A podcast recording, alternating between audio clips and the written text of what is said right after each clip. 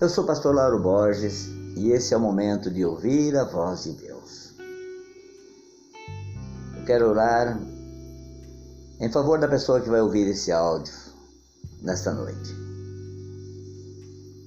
Bendito seja o Deus e Pai de nosso Senhor Jesus Cristo, que nos abençoou com todas as bênçãos espirituais nas regiões celestiais em Cristo porque Deus nos escolheu nele antes da criação do mundo para sermos santos e irrepreensíveis em Sua presença. Em amor nos predestinou para sermos adotados como filhos por meio de Jesus Cristo, conforme o bom propósito da Sua vontade, para o louvor da Sua gloriosa graça, a qual nos deu gratuitamente. Efésios 1, 3 ao 6. Pai querido, abençoa a pessoa que vai ouvir esse áudio nesta noite. Agora eu quero ler com vocês o Evangelho de João, capítulo 1, versículo 11, que diz assim: Veio para os seus, mas os seus não o receberam. Contudo, aos que receberam, aos que creram em seu nome, deu-lhes o direito de se tornarem filhos de Deus. Eu gosto muito desse texto porque ele fala de adoção. E eu tenho filhos que eu vi nascer e também tenho filhos que eu adotei, que os criei desde criança, desde pequeno, que são meus filhos especiais. Todos são especiais. Mas esses são os filhos que a gente chama de filho do coração. E quando meus filhos legítimos me chamam de pai, eu fico muito orgulhoso. Mas quando os filhos que eu adotei me chamam de pai, as minhas pernas tremem. Porque eu entendo que eu os adotei como filho, mas eles também me adotaram como pai. Isso faz uma grande diferença. E no versículo que nós vimos aqui do Evangelho de João, o evangelista ele estreita ainda mais a nossa relação com Deus. Agora ele não fala mais de Deus e de seu povo, mas do Pai e de seus filhos e filhas. Esta relação é muito mais próxima e íntima. Talvez você esteja se perguntando, mas como assim? Como Deus diz que será pai e que nós seremos seus filhos?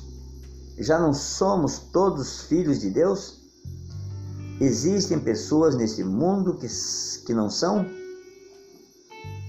De certa forma, poderíamos dizer que todos são filhos de Deus, pois todos foram gerados por Ele. Somos descendências dele. Mas existe um aspecto que tem que ser considerado. Assim como eu falei para vocês, que eu adotei meus filhos e eles me chamam de pai, eu entendo que também me adotaram. Então esse aspecto precisa ser considerado. Embora todos tenham sido gerados por Deus, nem todos vivem no relacionamento correto como se fossem seus filhos. Muitos vivem desobedientes à vontade de Deus e conduzem a vida como se Deus não existisse. Por causa disso, foi necessário Cristo vir ao nosso meio, pagar um preço altíssimo para nos reconciliar com Deus e nos dar a possibilidade de nos tornarmos de fato seus filhos. O apóstolo Paulo fala isso no livro de, de Romanos. Mas como funciona isso? Você pode se perguntar.